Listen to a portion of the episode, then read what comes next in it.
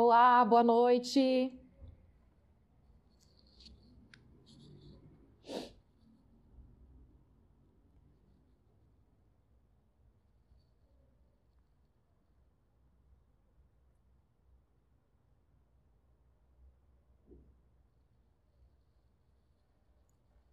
Olá, boa noite.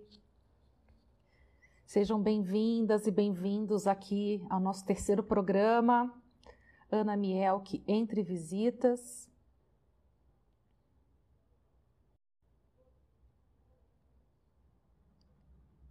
Convidando aqui o querido Daniel Santini para participar desse bate-papo com a gente hoje.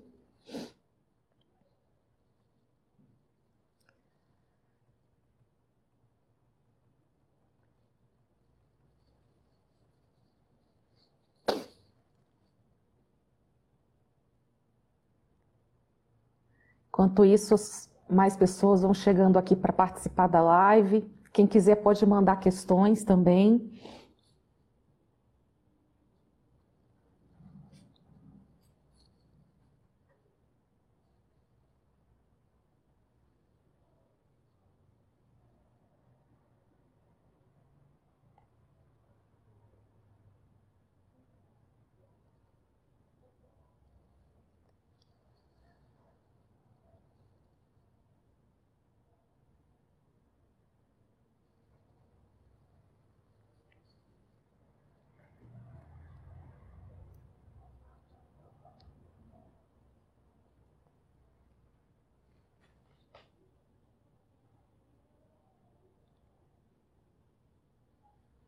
Estou aqui aguardando o Daniel Santini, que é nosso convidado de hoje, que vai bater esse papo aqui com a gente.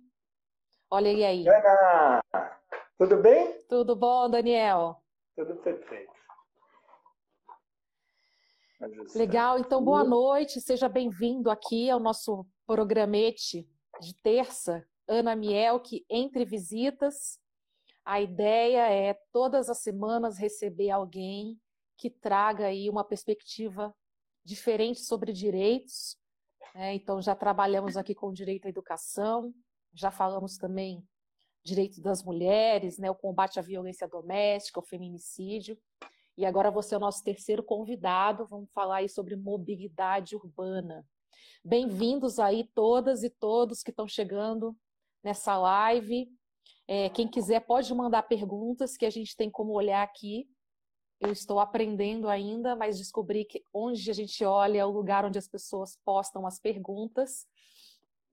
É, o Daniel, gente, conheço já de muitos anos, ele é jornalista como eu, então nos conhecemos aí nas atividades jornalísticas é, pela vida, e ele é autor desse livro, né, Passe Livre, as possibilidades da tarifa zero contra a distopia da uberização.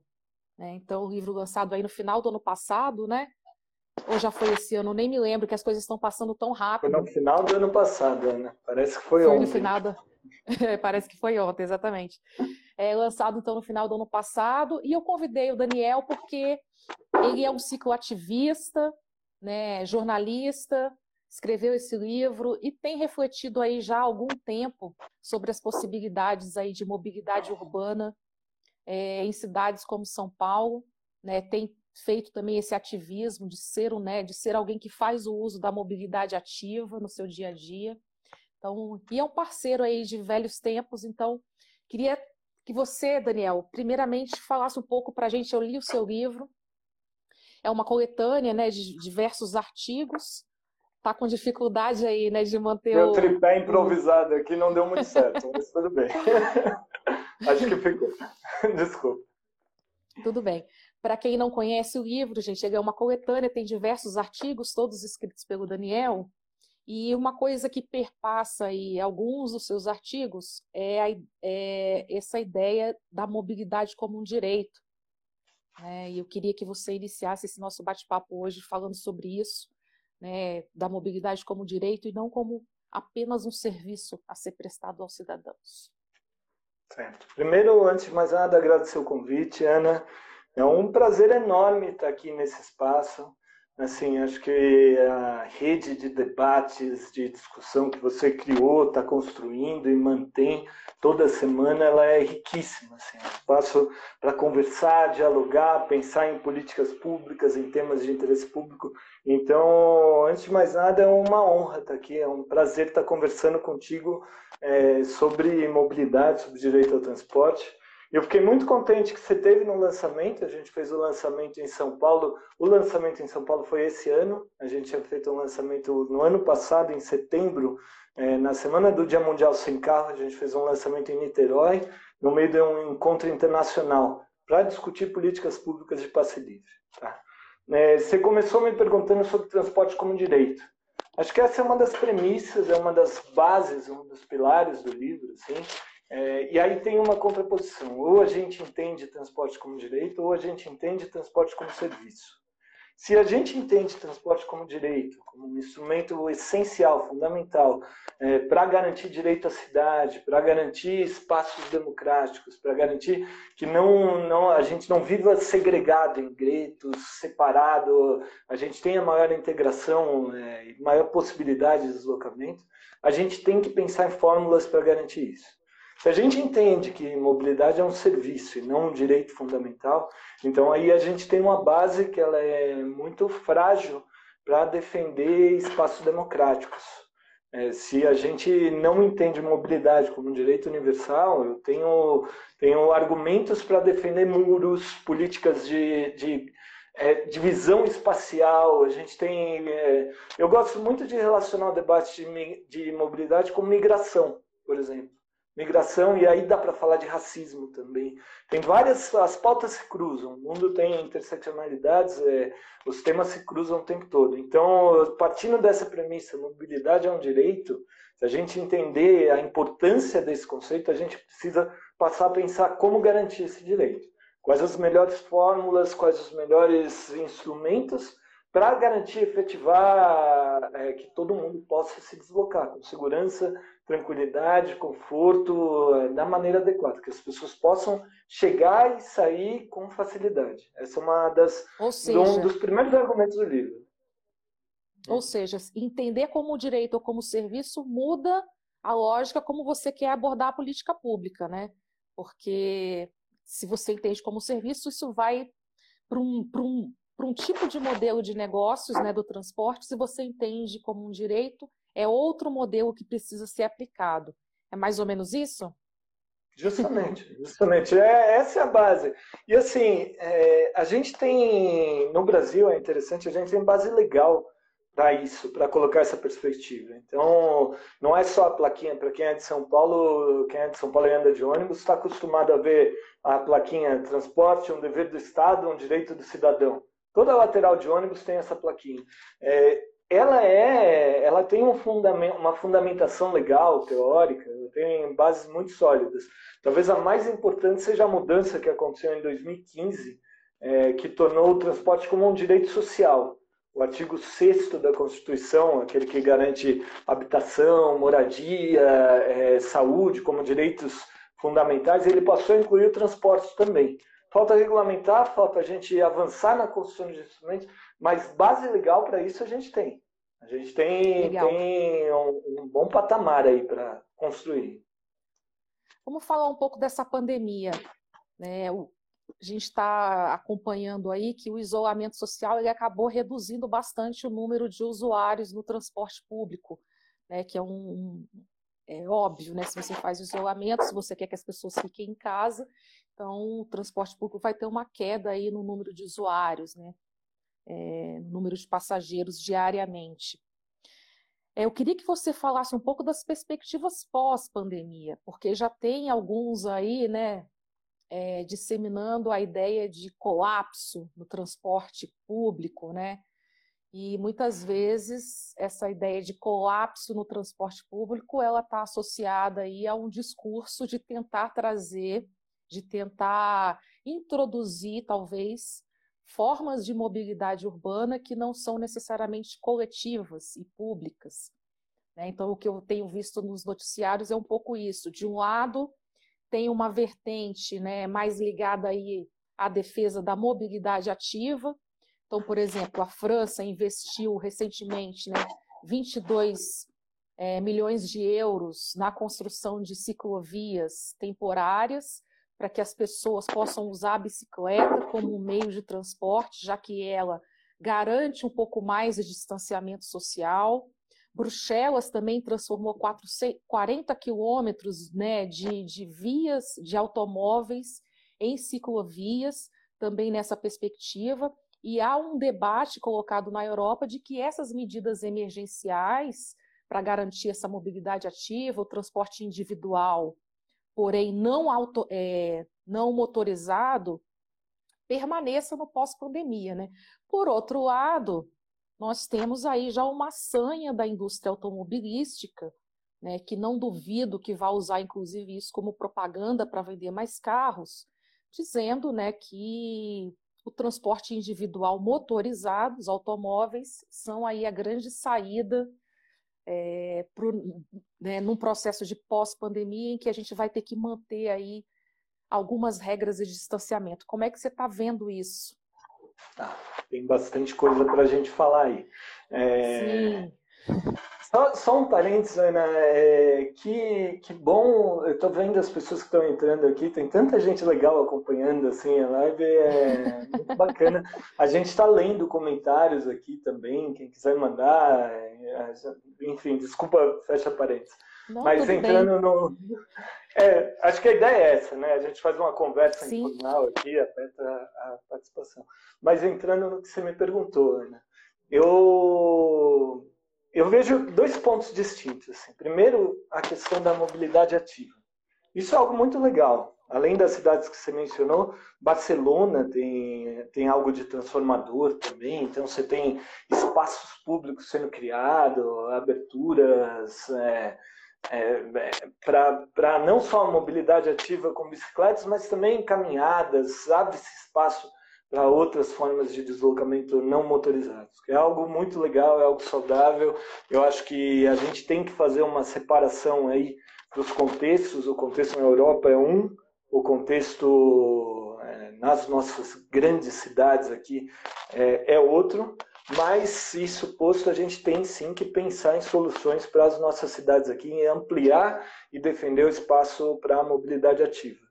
Tá? Eu falo com muito conforto, não sei se dá para ver, eu estou com uma camiseta aqui, ó, que, que é em defesa ao direito de bicicleta. Em São Paulo a gente tem, tem iniciativas muito bacanas, como o movimento ciclovia na periferia, defendendo a ampliação, que as redes cicloviárias instaladas elas não fiquem restritas ao centro. Você tem aí iniciativas para tentar garantir e assegurar o direito à, à mobilidade segura é, Desculpa, aqui. Estou ajustando melhor. O direito à mobilidade segura, que as pessoas possam ter algum conforto, alguma ter algum conforto, alguma segurança, é, não só as pessoas que se deslocam, é, pra, mas para quem está trabalhando também. A gente teve uma explosão de deliveries, de aplicativos, enfim, tudo isso é, é fundamental. Então, acho que é, é hora e é necessário, é fundamental pensar nessa nessa vertente. Hoje, a Ciclocidade, a UCB, a União de Ciclistas do Brasil, lançou um alerta aí para, eu vou aproveitar o gancho aqui só para falar disso, para um PL que está para ser votado com urgência, que está sendo chamado de PL da morte, que é um PL que justamente coloca é, uma série de alterações para favorecer impunidade ou, ou desregulamentação do controle de infrações no trânsito. Então, você amplia o limite de pontos na carteira de motoristas, você facilita a renovação da carteira, você tira a obrigatoriedade da carteira estar tá, tá colocada é, pelo Denatran, é, por clínicas do Denatran, enfim. Tem uma série de premissas aí que elas são muito ruins e muito problemáticas. A gente tem aí... É, e esse PL está para ser votado amanhã. Entrou em votação, entrou em pauta de maneira urgente agora, e isso é muito perigoso, é muito ruim. Eu estou tentando ajeitar minha câmera aqui, vocês desculpem, mas peraí que eu vou trocar meu tripé. Acho que aqui vai ficar melhor. Enfim, entrou em pauta e, e a gente está nessa situação. Esse é um dos pontos. O outro ponto que você colocou, é, que é a pô, dá para pensar em transporte coletivo, tem muita gente defendendo que é inviável pensar em transporte coletivo agora, a gente vai precisar radicalizar a opção pelo transporte individual, não dá para pensar em, em, Bom, primeiro é inviável pensar em cidades é, formatadas e, e pensadas para transporte individual é, exclusivo. Tá? Mesmo que a gente pense transporte ativo, já não daria, a gente, pelo menos não nas cidades enormes que a gente tem, seria inviável, pelo menos inviável para grande parte da população, e mesmo que a gente tivesse uma sociedade que não é tão sedentária, e assim, eu defendo que dá sim para fazer longas distâncias de bicicleta, tudo, mas mesmo assim não é razoável você tornar isso obrigatório, você fazer com que isso seja, não seja uma opção, seja uma obrigação. Então a gente vai depender de redes de transporte coletivo, não tem jeito. Não tem outra saída, não tem como. E quando a gente parte dessa premissa, aí eu volto naquela ideia de transporte como direito. Se a gente tem o modelo atual de financiamento, que é uma das. É fundamental pensar sobre isso, e acho que agora é um momento para pensar. Se a gente tem um modelo atual de financiamento que funciona com base na catraca, na receita da catraca, que seja total ou parcialmente, com base na receita da catraca, eu vou precisar de ônibus cheios para isso ser financeiramente viável. Eu vou precisar ter o ônibus lotado para garantir é, receita suficiente para manter o sistema operando. Isso se revela inviável agora. Então, o que, que aconteceu? Você pontuou bem. Reduziu o número de passageiros. As demandas reduziram é, em São Paulo, nas principais capitais. Você teve... Mas o que, que eles fizeram? Reduziram a frota, reduziram a circulação.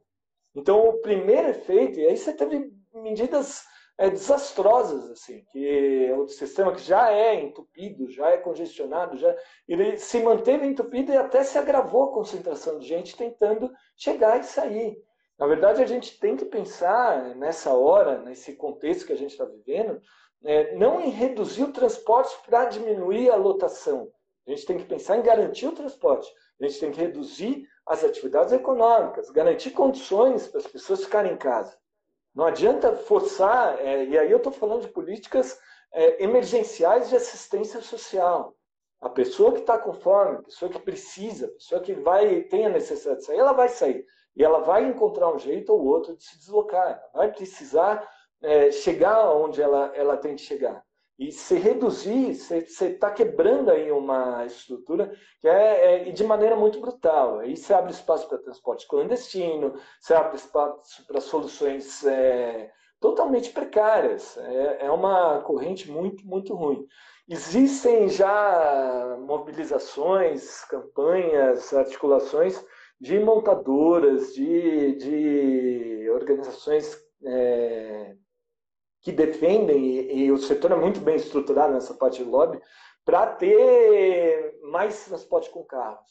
Então, um dos primeiros momentos aí é se ampliar, por exemplo, o uso de Uber, que é uma questão super delicada, uma questão super, super é, se você pensar na questão de direitos, na questão de garantias, na questão de segurança. É, essa é uma das, das bases. Assim. Então, você defender o direito ao transporte nessa perspectiva, e o que eu estou falando é, é, algo muito tranquilo, algo que deveria ser considerado. Está é... Tá nas como... notícias dos jornais. Exatamente. Quando a gente começa a ler as notícias, em algum momento vem a Federação da Indústria Automobilística, a Federação da Indústria de Carros Chinesa, sempre tem algum interlocutor da indústria automobilística pautando né, que uma possível solução no pós-pandemia seria aumentar o número do transporte individual. Mas eu queria, Daniel, que você voltasse numa coisinha que você falou aí, que você já adiantou nessa pergunta, que tem a ver, inclusive, com isso, porque no Brasil, é, eu vi esses dias que as, as federações de empresas de transporte urbano elas chegaram a pedir ao governo um programa de transporte social, né, que seria aí uma espécie de subsídio governamental é, para compensar esse declínio aí no número de passageiros. E isso tem relação direta com o que você trouxe na sua fala, que é o modelo do serviço, né? que é a remuneração por passageiro versus a remuneração por serviço. que é um debate antigo, né, que os, é, Lúcio Gregory né, faz esse debate, inclusive. Queria que você falasse um pouco disso de forma bem didática, porque eu acho que muita gente às vezes não entende, por exemplo, como é que é custeado o transporte público. Tá. Né, e por que, que as empresas né, é, usam essa artimanha do custo por passageiro né, numa cidade como São Paulo, né, dando, por exemplo, né, você você tem o custo por passageiro, aí você tem consolação como uma das, das, das, vias mais ocupadas por ônibus na cidade de São Paulo, porque as empresas todas querem abocanhar o número de passageiros da consolação, do corredor da consolação, ou do corredor da Rebouças. Né? Então, ali tem oferta de ônibus a dar com pau, como diria lá no interior.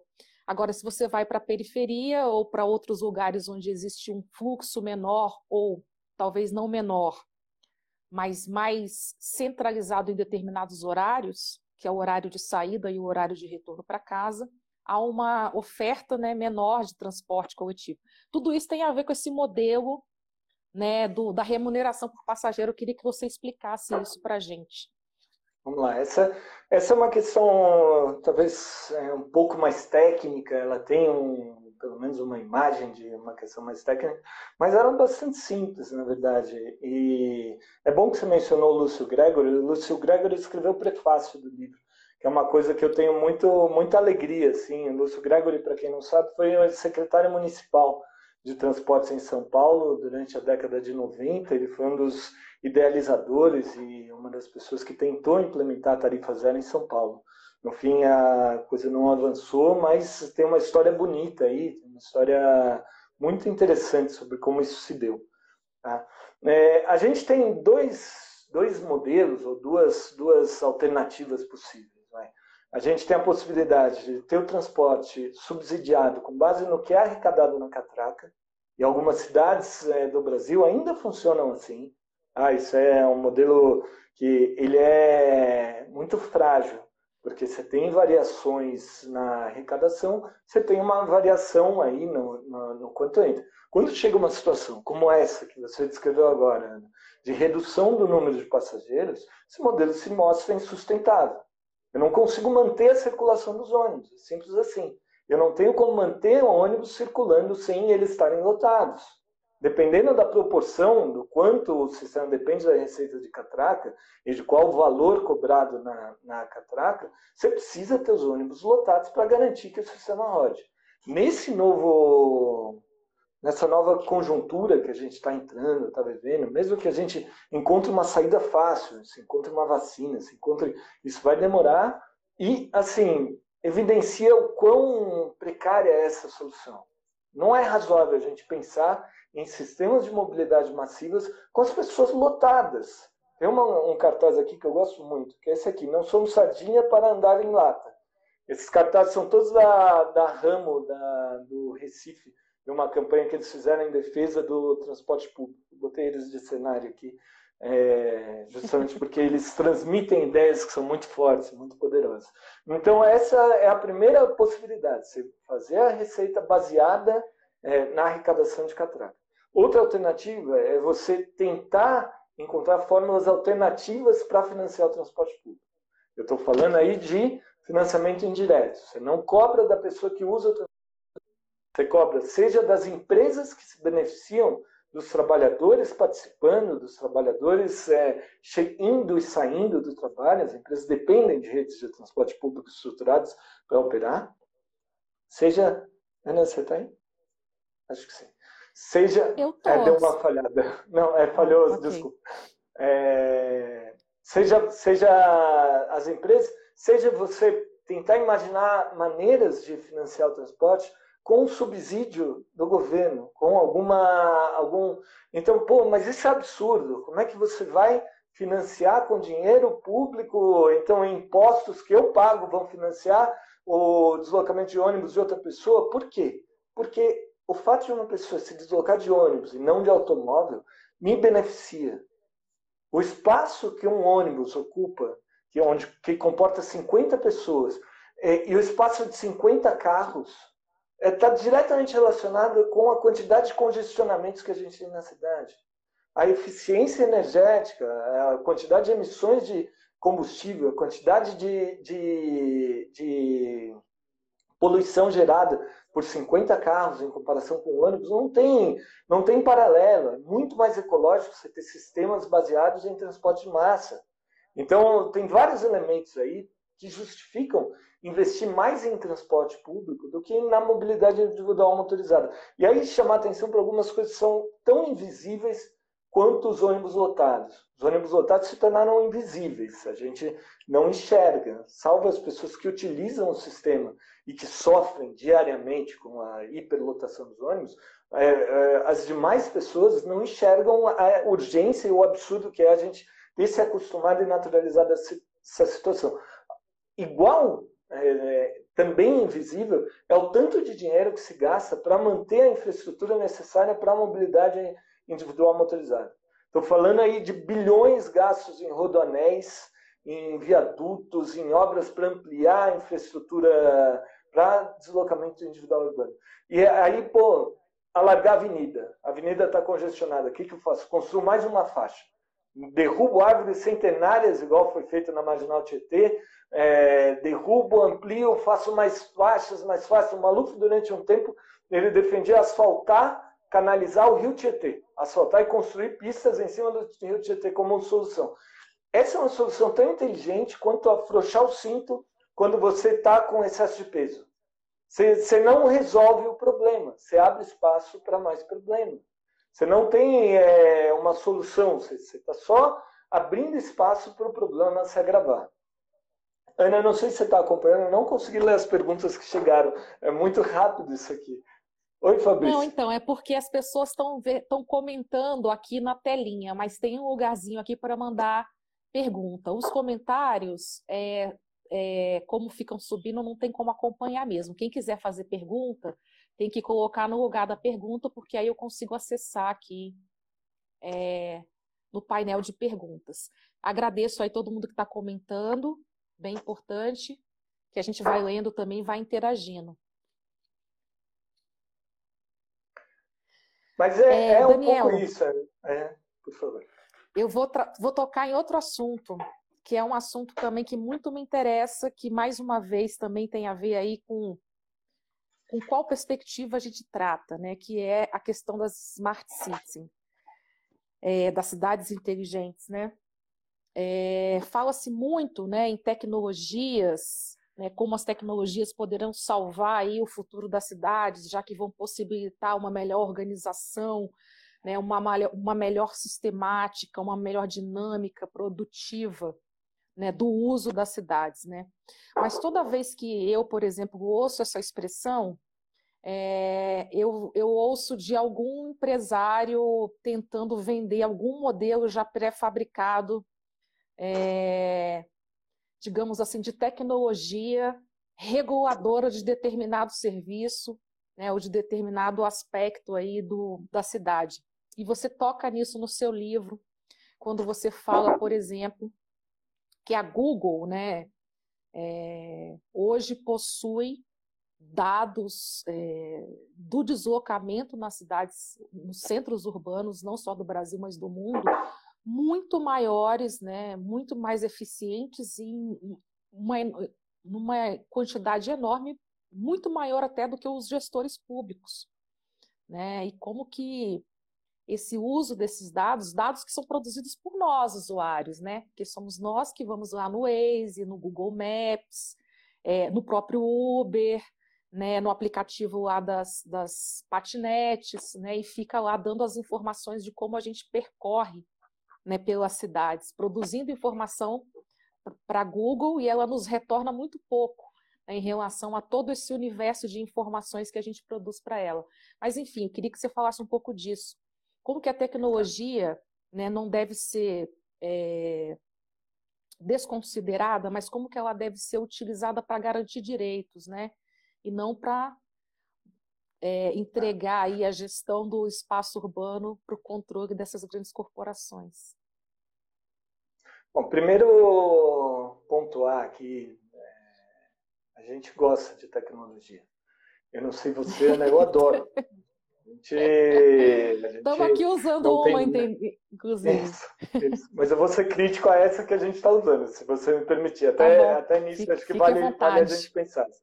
Eu gosto muito de tecnologia, eu acho que é fundamental a gente aprender e tentar, tentar entender como as coisas funcionam e avançar e tentar construir é, maneiras de, de potencializar é, organizações e iniciativas. Eu acho que é, no ano passado, no ano retrasado, em 2016, na verdade, é, eu tive contato com um livro é, chamado Cooperativos de Plataforma, que é um livro escrito pelo Trevor Schultz, onde ele aponta é, como, como existe ele faz uma crítica à uberização da, do mundo.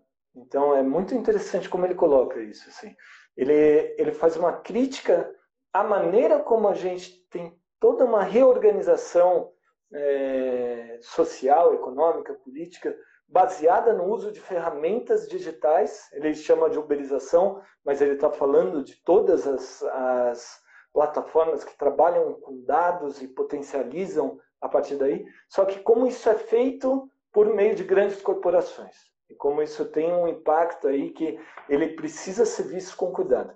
E além de apresentar uma, uma visão crítica, ele também apresenta uma possível solução. Então, ele defende a construção de plataformas de colaboração. Ele defende a construção de espaços digitais de trocas e, e, e, solidariedade, onde você possa avançar de maneira coletiva em torno de causas concretas. Tá? Se você puxar isso para os temas com os quais a gente está trabalhando agora, dos quais a gente está discutindo, é, mobilidade, a coisa fica muito fácil de entender e acompanhar. Então, se eu dependo de sistemas privados, é, controlados por empresas, para obter serviços básicos, como, por exemplo, um mapa, como, por exemplo, o transporte. Todo mundo vai usar Google Maps ou Waze, que é da Google Maps, que é da Google também. Então, você está... E a partir daí você cria um banco de dados enorme de como o trânsito das grandes cidades funciona. Você tem uma empresa que controla toda, toda a base de dados de como a cidade funciona. Hoje a Google tem muito mais informação do que qualquer prefeitura do Brasil. E essas informações são chaves para determinar políticas públicas, para determinar a demanda de onde um ônibus vai, de para onde o ônibus vem, quem precisa se deslocar, onde estão os principais pontos de concentração de pessoas. É, é, você, tem, você tem isso de maneira muito, muito estrutural para a construção de políticas públicas. Só que os dados são fechados, os dados são privados, os dados pertencem a uma empresa. A mesma coisa com outras plataformas. Desde o Strava, que é uma plataforma para esportes, vai, onde você tem deslocamentos de bicicleta, de, de caminhadas, corridas, você tem até um mapa para identificar áreas de calor, áreas onde as pessoas estão correndo mais, estão pedalando mais. Super interessante. seria ótimo para a construção de infraestrutura cicloviária. É uma coisa muito baseada. Hoje a gente tem contadores de ciclistas que até ajudam a tentar mapear e identificar demandas, mas é frágil, perto de uma ferramenta que trabalha com geolocalização. Só que esses dados também são proprietários, esses dados também não são abertos. E aí, um último caso que eu vou citar, que eu acho que tem tudo a ver com o que a gente está conversando, as empresas de mobilidade, a própria Uber, ou as empresas que trabalham com modelos parecidos, como o iFood, por exemplo uma RAP, uma Shopper, que são empresas que trabalham é, com base em uma necessidade, uma carência de emprego muito grande. Você tem milhares, milhões de pessoas desesperadas por trabalho, dispostas a trabalhar e sem trabalho, que estão extremamente vulneráveis e topam trabalhar ganhando muito pouco. E a, paralelo a isso, você tem aí é, uma demanda pelo serviço de mobilidade individual. Então a Uber abre para pessoas que não poderiam usar um táxi, porque táxi é caro, a possibilidade de usar carro. Nesse contexto, onde andar de ônibus de repente virou algo perigoso, isso é, seria algo louvável, se não fosse um modelo baseado em desregulamentação, falta de segurança, falta de, de é, participação e precarização de trabalho. você tem aí um modelo que ele é danoso e onde todos os dados, de novo, estão concentrados na mão de pouquíssimas empresas. Eles não são dados públicos, eles não são dados abertos. Como alternativa a isso, a gente poderia e pode ter sistemas públicos abertos. Tem todo um debate em torno da, da possível construção, e é interessantíssimo, é um debate que é, acontece em Londres e em Copenhague. A revista Jacobin traduziu um artigo a esse respeito, sobre a, a perspectiva de criar um sistema nacional público de delivery de alimentos onde se pode, em vez das taxas caninas que as empresas de, de entrega, iFood, Rap, todas as outras cobram, você teria aí um retorno para garantir ou o pagamento adequado para quem está trabalhando, garantir condições dignas e seguras para quem está trabalhando, ou uma remuneração digna para os restaurantes usam. O consumidor continuaria pagando a mesma coisa, só que você tira as, as taxas. E um último ponto, é, com a pandemia, com toda a crise econômica decorrente da crise social e da crise é, de saúde que a gente está vivendo, você tem aí uma redução do valor pago para quem faz delivery. Tem uma série de reportagens, é, eu, eu tuitei outro dia, tem uns 5, 6 links seguidos, colocando um pouco de como está o contexto para quem trabalha nesse formato, nesse, nesse sistema.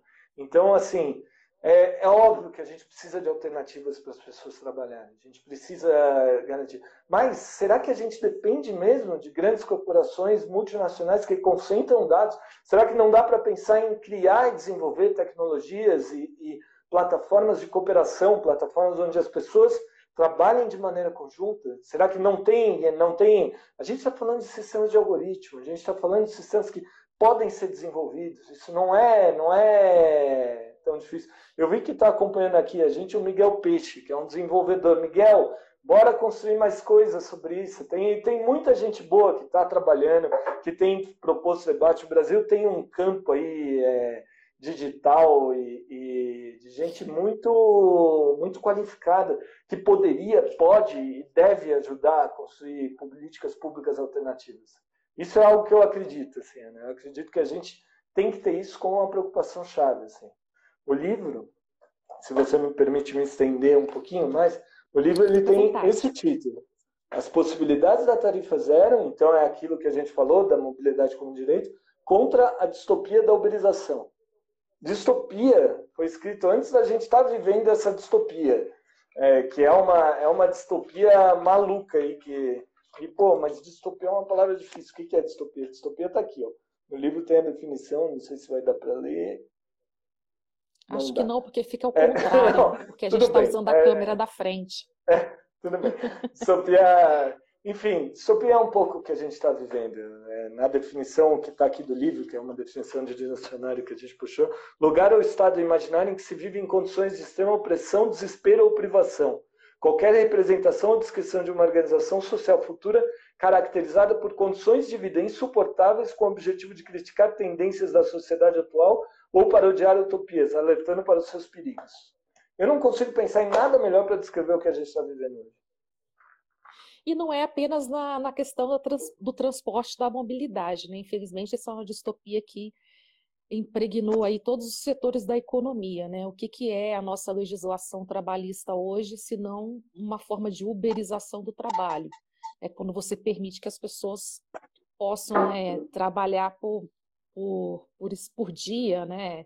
sem ter vínculo com o patrão, oferecer o serviço, voltar para casa, ou não poder ficar sentado dentro de uma lanchonete porque o patrão disse que se ficar sentado aquela hora não conta como trabalho, coisas desse tipo. Daniel, que queria é um agora difícil. entrar no. Só, ah. só um, um, um, último sobre isso, que é um ponto difícil. O trabalhador que claro. faz entregas, ou o trabalhador que dirige, não tem nenhuma garantia não tem um contrato formal, a empresa que efetivamente contrata ele, a Uber, a iFood, alega que não tem nenhuma responsabilidade sobre ele. Ele é um empreendedor, ele é o, o próprio patrão. Esse cara fica doente, ele está com uma gripe. Ele começou a perder o olfato, começou a perder o paladar. Mas ele depende do dinheiro para sobreviver, ainda mais se ele começar a ficar doente. Ele depende disso. Ele vai parar de fazer entrega? Ele vai parar de dirigir? Ele vai parar de transportar pessoas. Talvez, se ele for um cara muito consciente, muito cuidadoso, ele vai em consideração aos outros. Não, não, ele vai tentar se impor uma quarentena. Mas isso é cruel com ele. Vai fazer um puta sacrifício. Pode ser que ele sacrifique 15 dias de trabalho, metade da renda dele num mês. Você está colocando um cara que já está numa situação vulnerável, que não tem nenhuma estabilidade profissional, para ficar em casa sem nenhuma garantia que ele vai poder voltar e vai ter uma tranquilidade. Como é que esse cara faz?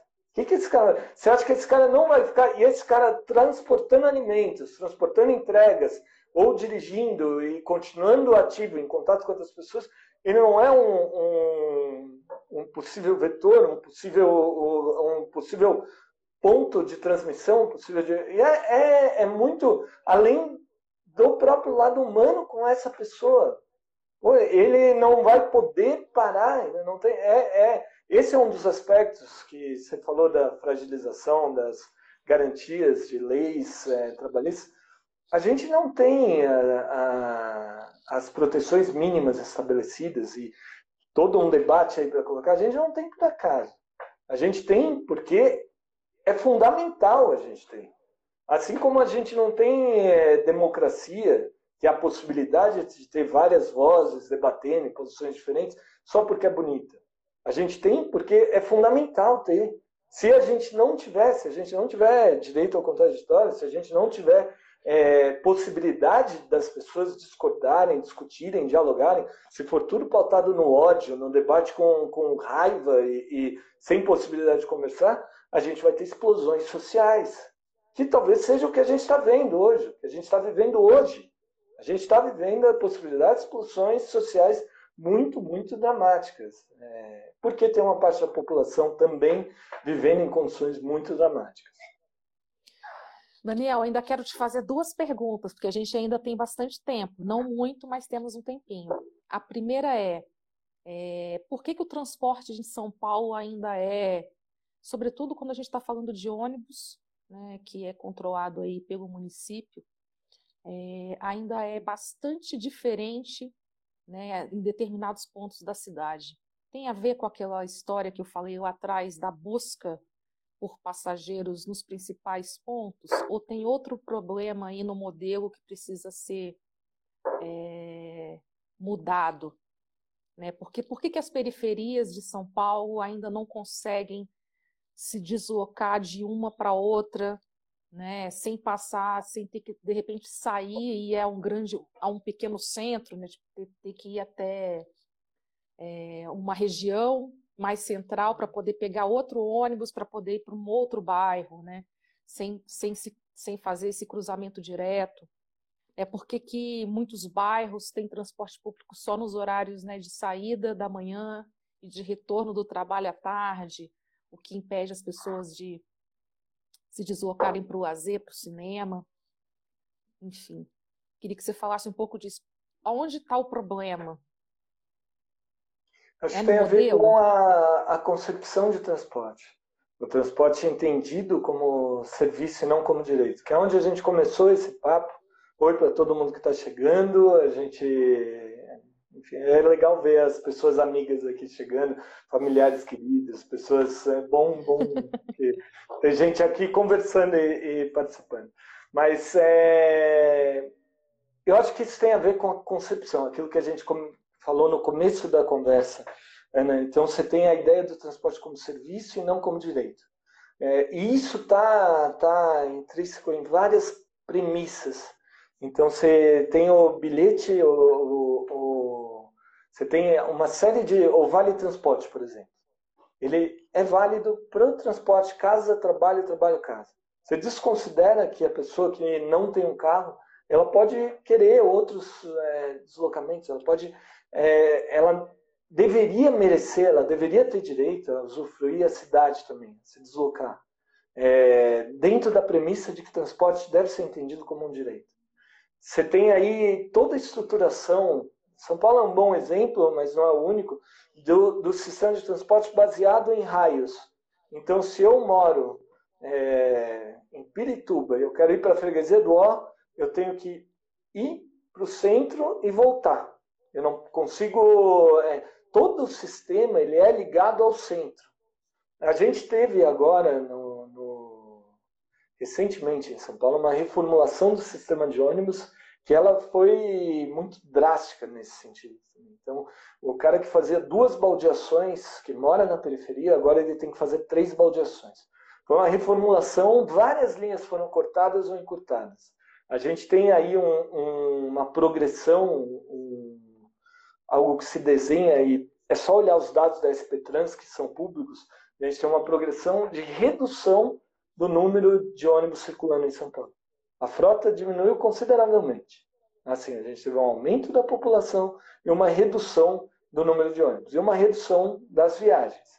A gente, isso tudo antes da pandemia, tá? Eu não tenho dados atualizados sobre a pandemia, mas é, você teve aí uma isso mudança. Isso foi no final do ano passado, né? No final do ano passado. Depois da, dos na... editais, ter, as licitações terem ficado paralisadas por um tempão. Isso, justamente. E é, é desesperador, assim. A gente está vendo o nosso sistema de transporte público ele ficar mais sucateado e mais reduzido. A gente tem é, ônibus com as pessoas cada vez mais apertadas. O que, que acontece? As pessoas vão comprar moto. As pessoas vão buscar outras alternativas. Quem precisa chegar ou se submete a estar tá esmagado ou vai tentar. E aí você tem uma explosão do número de compras de motos, com, compradas com financiamento, as pessoas se endividam loucamente e você fica nessa, nessa constância, fica nessa situação que ela é, é horrível. É horrível. E aí, eu não sei, assim, eu, eu uso muito transporte coletivo, eu, eu procuro é, ter um contato constante e, e, acompanhar. E é, eu sou um curioso, assim, eu, eu, gosto de visualizar e tentar ver e tentar. Eu acho que eu conheço boa parte de todo o sistema de transporte de São Paulo, incluindo aí as áreas mais periféricas. Tá? Você, você vai tentar fazer uma viagem é, usando o sistema de trens, por exemplo, é impossível você não ser impactado por uma propaganda de compra uma moto, compra um automóvel. Você vai ter isso como uma você vai ter isso sendo martelado o tempo todo na sua cabeça.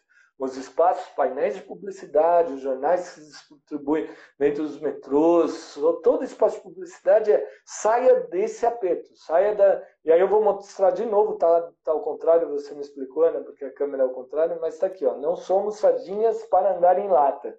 Pôsteres aqui.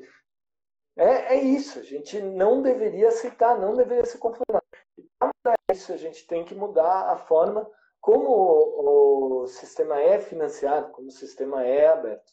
Oi, Mary. Tem gente dando oi. Muita gente legal ali, o Calabria, do IDEC, professor Fábio Nogueira. Tem uma turma aí interessada num debate sobre mobilidade, pessoas que já né, atuam aí nesse ativismo né, por uma por um melhor por, pela mobilidade enquanto direito. Tão legal que vieram participar aqui da live com a gente. Se quiser, mandem perguntas aqui. Na... Tem um lugarzinho para mandar pergunta, porque é, as mensagens que vocês mandam aqui na, né, na, na própria tela não dá muito para ler, porque passa muito rápido.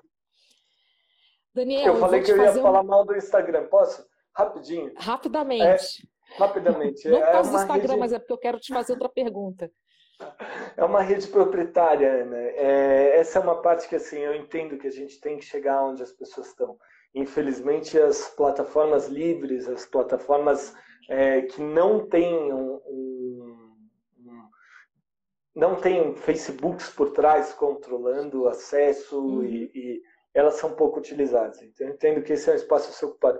Mas aí eu deixo uma sugestão como parte da minha participação na live aqui tentar também encontrar formas alternativas de registrar e disponibilizar esses debates. Que sigam acontecendo lives, mas que seja uma pequena câmera e jogar em, em outros espaços, enfim, tentar encontrar formas alternativas.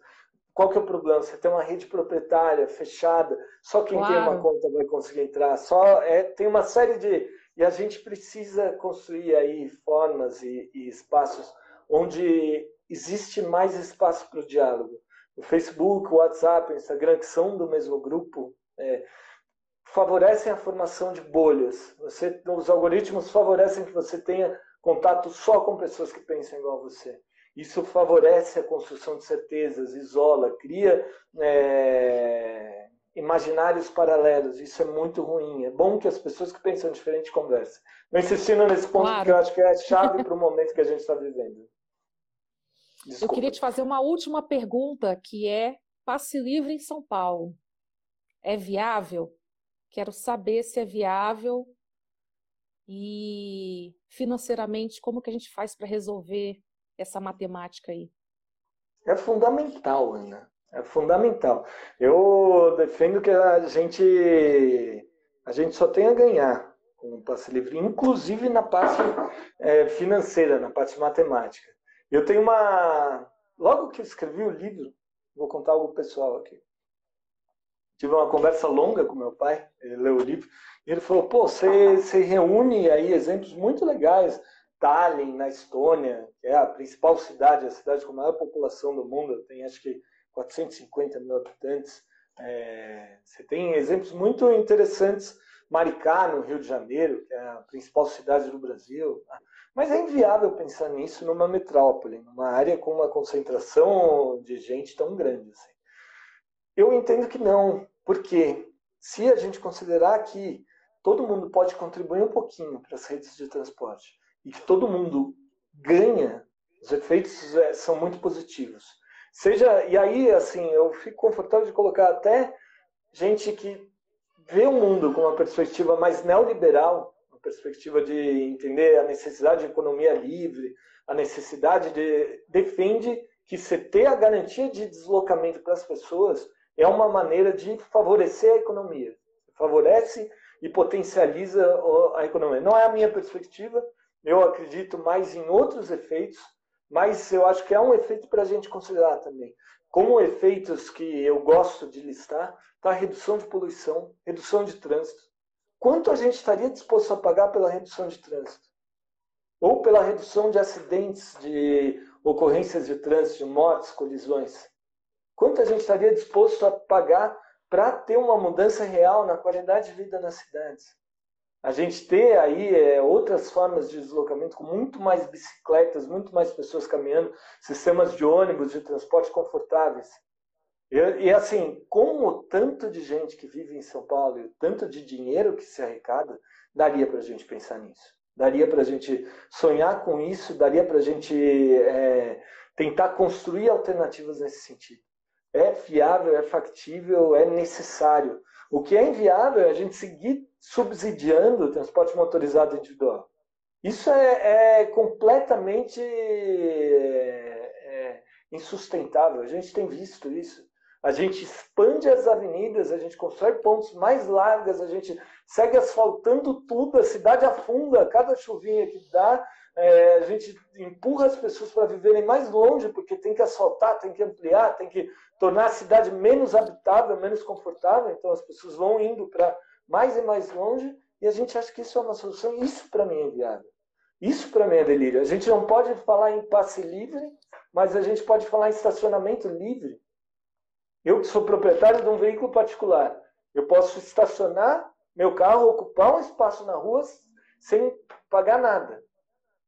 Isso provoca um, um ônus para a cidade. Eu estou não só ocupando um espaço na rua, como eu estou emitindo poluentes, eu estou deixando as ruas menos seguras, eu estou transitando é, de maneira que eu vou impedir. Você sabe que esse é um debate polêmico, né? Tem gente que não gosta de falar nem de estacionamento, nem de pedágio no centro da cidade, que né, é, uma, é onerar, digamos, de novo o cidadão. Né? Então, mas é onerar o cidadão que também está optando, fazendo uma escolha aí pelo, transpor, pelo transporte individual. Se quiser falar de, sobre de estacionamento eu não tenho muita dúvida. De estacionamento eu tenho uma posição muito muito concreta assim. E do pedágio até recentemente eu tinha também muita certeza. Mas em uma conversa com o Lúcio Gregory, que participou de um debate onde estava presente também o Andy Singer. Andy Singer é o autor de cartoons, é um cartunista Conheci ele, você me apresentou. É, os dois são, são incríveis é, é, e eles conversaram sobre isso. O Andy é um dos grandes críticos da sociedade do automóvel. Ele faz críticas muito duras a um dos principais circulativistas do mundo, é uma figura fantástica, assim. E ele defende o pedágio urbano. Ele defende que se eu vou entrar numa cidade e causar poluição, então eu tenho que pagar. O Lúcio Gregory, com um olhar muito sensível para o lado social da questão, é muito prático, ele apontou que não, na verdade, isso, na prática, pelo menos no nosso contexto, nas cidades brasileiras, isso seria muito, muito danoso para pessoas muito, é, para pessoas pobres.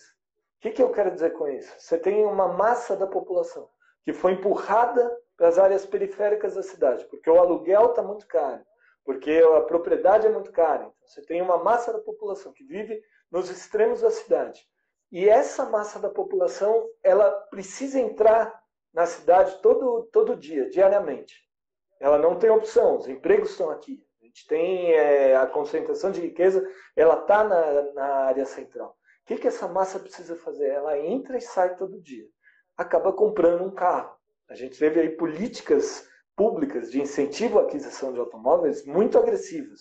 Isso se deu durante anos. A gente teve recordes na produção de automóveis desde 2007. A gente fabrica pelo menos um milhão de automóveis, fabrica e vende. Os dados são da Anfávia. É, se incentivou um monte de gente a comprar carro, financiando.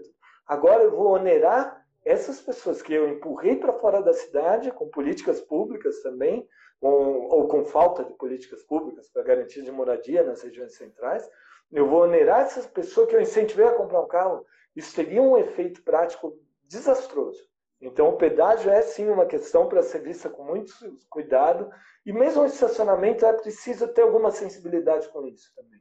Eu falei, não tenho muitas dúvidas, mas seguindo essa mesma premissa, é preciso ter um olhar sensível também, para você não prejudicar quem precisa chegar, então é isso aí. Agora, eu defendo, ao mesmo tempo que eu estou colocando esse lado, eu defendo que sim, a gente pense em formas de tentar equilibrar essa equação. É super difícil. Tarifa zero é o primeiro passo.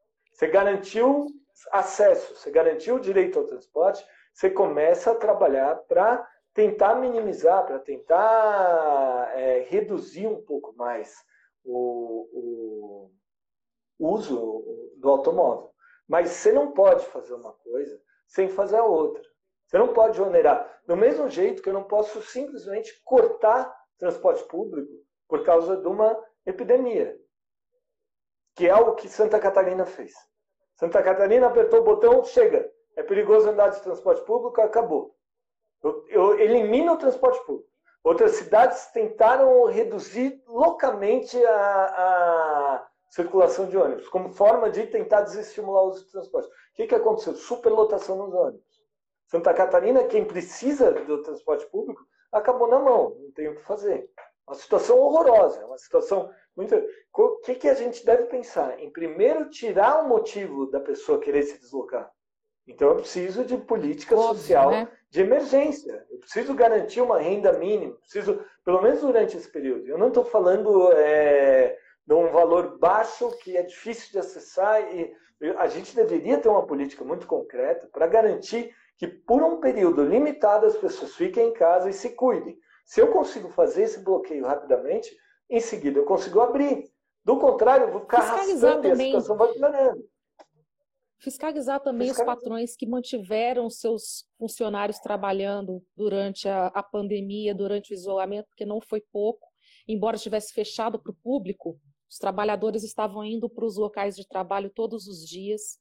Né? Então, fiscalizar esse tipo de, violação e punir esse tipo de violação. Aliás, talvez a gente tivesse que punir, inclusive, o nosso prefeito, porque 10 mil servidores da educação continuaram ao longo de todo o isolamento tendo que ir para as escolas municipais. Né? Três vezes por semana, mas tendo que ir. Ou seja, usar transporte público, né? se deslocar. Então, acho que essa política né, de, de, de isolamento ela tem que estar acompanhada aí de uma ação forte para é, coibir né, os patrões públicos ou privados né, de obrigarem os seus funcionários a irem trabalhar, né, porque na verdade o direito à saúde nesse momento ele se, se traduz aí no direito ao isolamento, porque se a gente não tiver isolamento a gente não consegue né, manter aí o mínimo cuidado com a nossa saúde. Daniel, muito obrigada. Nosso tempo está acabando. Tenho que encerrar. Já estão gritando aqui comigo no WhatsApp do outro lado, porque senão eles derrubam a gente e eu não consigo salvar é, no IGTV. Muito obrigada pela sua participação. Queria agradecer também todo mundo que participou aqui hoje com a gente. Toda semana a gente vai fazer um debate sobre direitos. Hoje foi direito ao transporte, direito à mobilidade urbana, pensar a cidade de uma maneira, de uma maneira integrada, né? Quando a gente pensa em mobilidade urbana, a gente está falando também de direito à cidade, a gente também está falando de direito à moradia, porque você trouxe isso aí no final, né? Como que a própria é, organização da cidade empurrou as pessoas para fora e agora também não pode